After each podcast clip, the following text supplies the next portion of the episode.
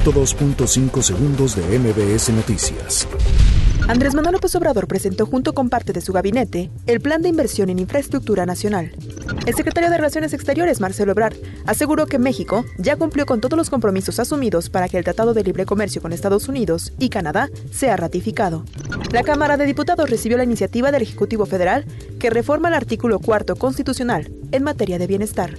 Activistas de derechos humanos del Estado de Nuevo León pidieron al presidente Andrés Manuel López Obrador ordene una investigación a fondo de posibles actos de corrupción y tráfico de influencias en Nuevo León.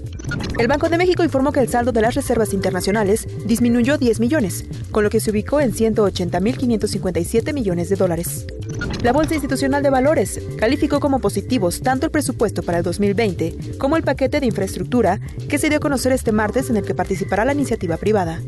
La manifestación realizada ayer por grupos feministas en la Ciudad de México fue absolutamente legítima, en la que se plantearon causas y demandas totalmente atendibles, señaló Alejandro Encinas. Elementos de la Secretaría de Seguridad Pública reforzaron el dispositivo de seguridad en Uruapan luego de un ataque contra agentes de la policía Michoacán. Se fuga reo de Tlacholoaya, que era atendido en hospital de Cuernavaca.